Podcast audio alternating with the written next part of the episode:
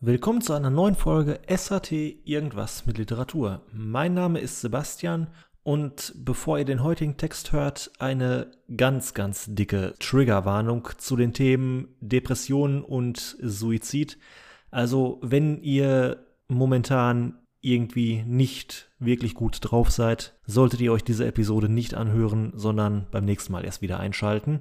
Allen anderen wünsche ich dennoch ich weiß nicht, gute Unterhaltung ist vielleicht zu viel gesagt, aber das müsst ihr selber wissen. Jetzt jedenfalls kommt der Text Der traurige Clown.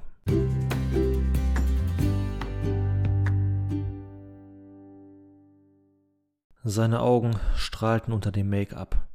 Sein Lachen spiegelte sich hundertfach unter den Zuschauern in der Manege wider. Sie jubelten ihm zu, lachten mit ihm, lachten über ihn. Er war der gefeierte Star. Am Ende der Show stand das Publikum sogar auf und forderte Zugaben. Er gab sie natürlich, denn sie waren alle nur wegen ihm gekommen. Er verneigte sich noch einmal, dann verließ er die Bühne. Das Publikum verließ das Zirkuszelt und in der Manege ging das Licht aus. Mit dem Erlöschen der Scheinwerfer erlosch auch das Funkeln in seinen Augen. Sein Lachen verstarb, und mit schweren Schritten schlurfte er in den viel zu großen Schuhen wieder in seine Umkleide. Er nahm einen Schwamm und wischte die Schminke vom Gesicht. Er wollte nicht dem Klischee entsprechen, nicht dieser traurige Clown sein, mit dem aufgemalten Lachen und den hinter der Maske versteckten Tränen. Für die Welt war er nur der Clown mit den lustigen Haaren, dem weißen Gesicht, den riesigen roten Lippen und einer einzelnen schwarzen Träne auf der linken Wange. Doch wenn er in den Spiegel sah, war da nicht dieser schillernde Mensch, nicht der gefeierte Star. Da war kein fröhliches Lachen und nicht nur eine einzelne, kunstvoll gepinselte Träne. Da waren Dunkelheit, erdrückende Stille und ganze Becher an Tränen. Noch einmal strich er mit dem Schwamm durch sein Gesicht und der letzte Rest Farbe verschwand daraus. Ohne die fröhliche Maskerade trat er zurück in die dunkle Manege. Sein Blick ging hoch zum Trapez. Früher hatte er dort selbst so manchen Höhenflug vollführt. Heute stapfte er in viel zu großen Schuhen durch die Sägespäne am Boden. Er ließ die Manege hinter sich, stand vor der Tür seines Wagens. Sein eigenes verzerrtes Gesicht schnitt ihm eine Grimasse entgegen, die übergroße Karikatur seines Konterfeis, das Geschenk von einem Künstler und Bewunderer. Hinter der verschlossenen Tür stapelten sich in einer Schublade die Karten und Briefe von anderen, Menschen, die ihm dankten, dass er sie in schweren Zeiten zum Lachen gebracht hatte, ihm schrieben, dass sie durch ihn wieder neuen Mut zum Leben gefasst hatten. Nur sich selbst konnte er nicht ermutigen, nicht zum Lachen bringen, sich selbst keine Hoffnung und keinen Trost spenden. Er öffnete die Tür nicht, stattdessen ging er weiter, drehte sich nicht noch einmal zu seinem Wagen oder der Manege um, ging einfach weiter durch die dunklen Gassen der Stadt.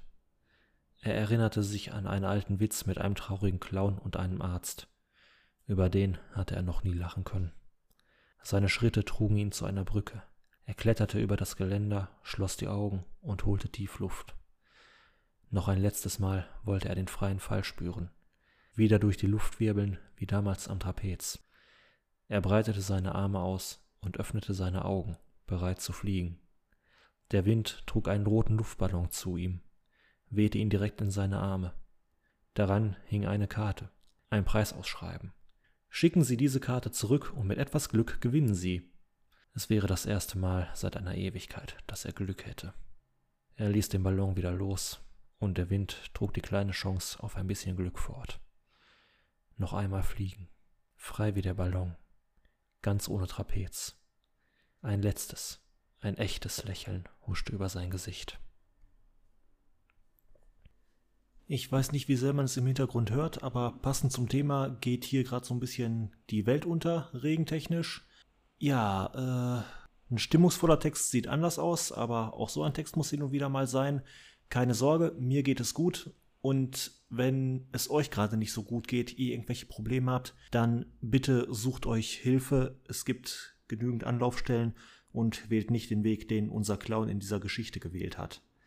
Ansonsten, wenn ihr etwas Zerstreuung sucht, natürlich auch wenn es euch gut geht und ihr Zerstreuung sucht, hört doch die eine oder andere etwas fröhlichere Episode dieses Podcasts.